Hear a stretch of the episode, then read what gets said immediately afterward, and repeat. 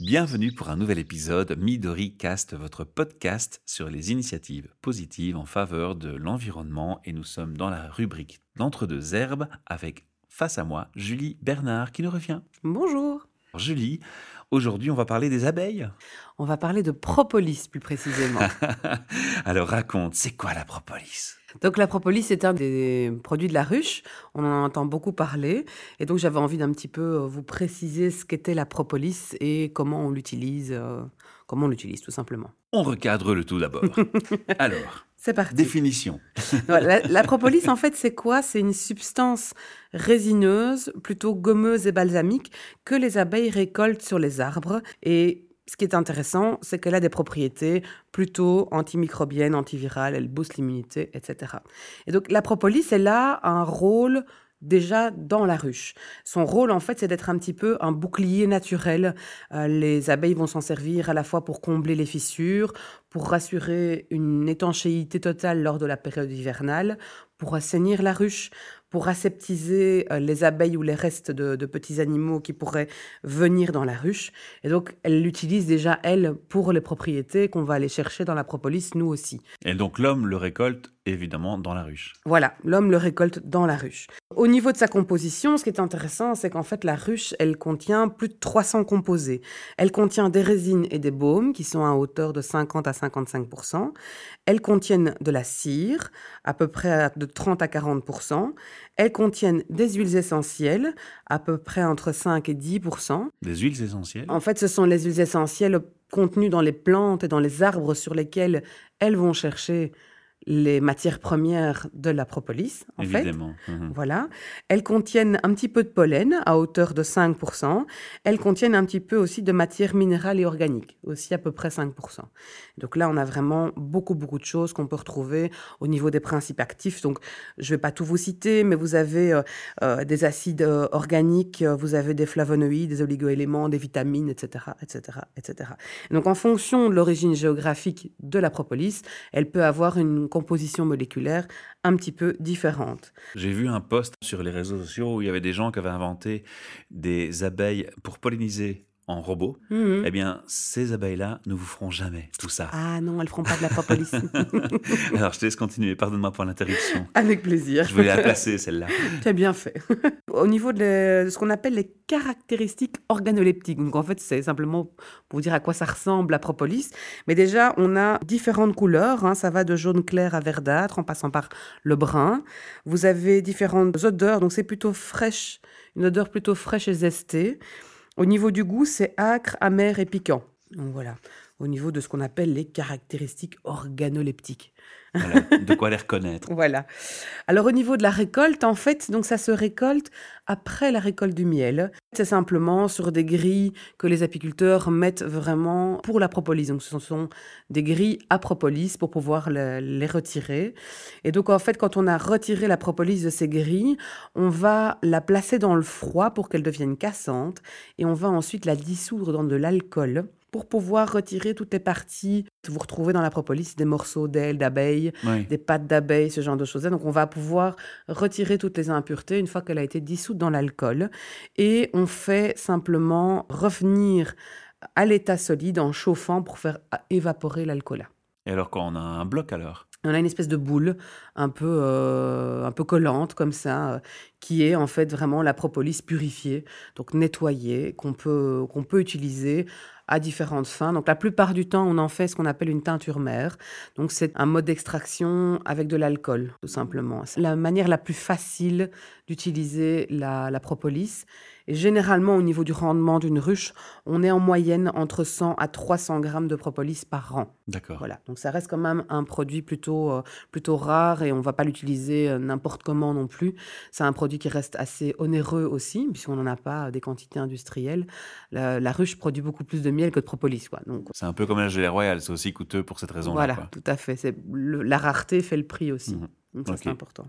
En fait, il y a différentes sortes de propolis euh, sur le marché. Donc la plus connue, c'est la brune. Il existe aussi de la rouge et de la verte. Et les couleurs, en fait, sont influencées par la teneur en flavonoïdes, qui va donner la couleur à la propolis. Alors la propolis brune, donc c'est celle qui provient vraiment des peupliers, des bouleaux, des frênes, des saules, des ormes, épicéas, sapins, pins, etc., qui sont les arbres qui poussent plutôt dans nos régions. Et donc c'est la propolis qu'on va retrouver le plus souvent. C'est Mhm. la propolis qu'on trouve en Europe. Elle est intéressante au niveau des propriétés, donc elle est antimicrobienne, elle est antibactérienne, antifongique, elle booste le système immunitaire, elle est cicatrisante et régénératrice cutanée, et elle stimule la pousse des cheveux et limite la chute des cheveux aussi. Et donc on va l'utiliser pour différentes choses. On va l'utiliser à la fois pour renforcer ses défenses immunitaires, pour tout ce qui est déséquilibre digestif, pour tout ce qui est affection respiratoire, on va pouvoir utiliser de la teinture mère de propolis dans les produits pour les maux de gorge, les angines, les bronchites et toutes les autres maladies euh, à peu près de- des mêmes périodes, on va dire. Pour tout ce qui est plaies, brûlures et blessures au niveau de la peau, on va pouvoir les intégrer dans des crèmes et des produits pour la peau. Et pour tous les produits pour soigner l'acné et l'eczéma. Mais dans, dans le magasin, chez l'herboriste, on trouve toujours le, le flacon. Vous trouvez de la teinture mère ou vous trouvez des produits dans lesquels on a utilisé de la teinture mère de propolis. L'autre. Voilà, Voilà, c'est ça. exact. On le trouvera pas à l'état brut, quoi. Non, vous n'allez pas trouver la boule de, de Voilà. propolis. euh, non. Non, je préfère préciser, parce que je crois qu'il y a des gens qui risquent d'aller Oui. chercher euh, Sauf si vous avez un ami apiculteur, vous pouvez Oui, lui demander. éventuellement. Il faut encore faire du boulot après. hein. Oui, parce que c'est vrai que du coup, il faut la purifier, Ouais. etc. Donc ça, ça devient compliqué, effectivement. Il faut s'y connaître. Alors vous avez aussi une propolis assez connue qui est la propolis verte, qui elle vient du Brésil, de l'état du Paraná. Elle est verte parce que en fait, les abeilles vont récolter les matières premières de la propolis sur les feuilles de ce qu'on appelle le romarin des champs, qui est une plante propre à ce- à cette région-là, qui en fait contient 6 à 8% d'artépiline, artépiline C, qui est en fait un produit qu'on trouve deux à trois fois moins dans la propolis brune que dans la propolis verte. Donc c'est ça qui donne la caractéristique vraiment de la De propolis verte, Mhm. tout à fait. La méthode de récolte pour celle-ci est un petit peu différente. On travaille avec un système de, de films transparents sur lesquels les, les abeilles vont aller poser la propolis. Enfin, voilà, le- la récolte n'est pas exactement la même que celle qu'on utilise chez nous en Europe. Au niveau des propriétés, elle a des propriétés qui sont communes et d'autres qui sont différentes. Elle est déjà très antioxydante et très protectrice au niveau des rayons UV. Elle est très protectrice du foie et des reins aussi. Mhm. On va l'utiliser dans tout ce qui est problème cancéreux, dans le sens où on a reconnu à la propolis verte des propriétés antitumorales et protectrices des traitements lourds de chimiothérapie et radiothérapie. Et donc c'est un produit qu'on va pouvoir donner en complément d'un traitement médicamenteux contre le cancer. Donc Pas ça mal. peut tout à fait être Ouais. en parallèle d'un traitement allopathique. Ça va renforcer l'efficacité du traitement allopathique. Et là, ce- le sujet, là, il y a une demande. hein. Oui, malheureusement, effectivement. C'est une stimulante immunitaire. La propolis verte est anti-ulcéreuse aussi et elle est anti-chute des cheveux, tout comme la propolis euh, brune. Alors, au niveau des utilisations, on l'utilise principalement pour renforcer l'immunité, pour tout ce qui est ulcère gastro-intestinal, contre la chute des cheveux et en accompagnement des traitements lourds de chimio et radiothérapie. Ouais, bah Voilà. voilà. Alors la dernière propolis dont je voulais vous parler, c'est la propolis rouge, qui est aussi une des sortes qu'on trouve dans le commerce. Donc la verte et la rouge sont plus chères que la brune, hein. donc ça Mhm. c'est aussi la rareté qui fait le prix. Cette rouge, elle vient aussi du Brésil, mais de la région nord-est du Brésil, et elle a des propriétés qui sont antimicrobiennes supérieures à la propolis brune. Donc on va plutôt travailler sur ce côté-là avec la propolis rouge. Donc elle est antivirale, antimicrobienne. On dit même qu'elle serait supérieure à certains antibiotiques, mais bon là, je dis ça avec beaucoup de pincettes puisque Mhm. je ne suis pas médecin. Voilà. Les scientifiques pourront commenter s'ils nous écoutent. Voilà. Elle est stimulante immunitaire, elle est hépatoprotectrice, donc elle protège le foie de par les antioxydants qu'elle contient. Elle l'aide à supporter tous les, les excès d'alcool, médicaments, au niveau, au niveau de la chimie aussi. Vraiment, au niveau du foie, ça aide à, à évacuer tout ça, à évacuer toutes, toutes les toxines. Et par contre, à savoir, elle est œstrogène-like. Donc ça veut dire qu'elle a une activité œstrogénique et que donc il faut se méfier de certains effets euh, du, Pour les du mamans, produit. enfin pour les futures mamans. Femmes enceintes, femmes allaitantes et les personnes Mhm. qui ont eu ou qui ont un cancer hormonodépendant. Donc on ne pourra pas l'utiliser en cas de cancer du col de l'utérus ou du cancer du sein, par Voilà. exemple, puisque Mhm. c'est un- ce sont des cancers hormonodépendants. Donc, il faut faire très attention à ce niveau-là. Et ça, c'est uniquement pour la rouge. Uniquement pour la rouge. Alors du coup, on va l'utiliser pour quoi? Ben, Pour tout ce qui est par exemple le problème de peau comme de l'herpès, ça, ça peut être intéressant. Elle, toutes les infections virales et bactériennes en règle générale. En cas de ménopause, de par son activité oestrogénique, elle va limiter tout ce qui est bouffée de chaleur et effets secondaires de la ouais. ménopause. Et en accompagnement de certains traitements lourds, elle peut aussi être euh, assez efficace de par son côté hépatoprotecteur. Donc ça, c'est pas mal. Sympa. Alors, quelques petites euh, précisions encore au niveau des précautions d'emploi. Mhm. La propolis, on ne l'utilise pas avec les enfants de moins de 6 ans. Donc, ça reste un produit qui est assez puissant. Et donc, on va éviter d'utiliser la propolis avec les, les jeunes enfants. Les femmes enceintes et allaitantes, uniquement sur avis médical. On évite, sauf si le médecin dit de prendre de la propolis et quel type de propolis. Et on fait attention aux personnes qui ont des allergies aux différents composants de la ruche.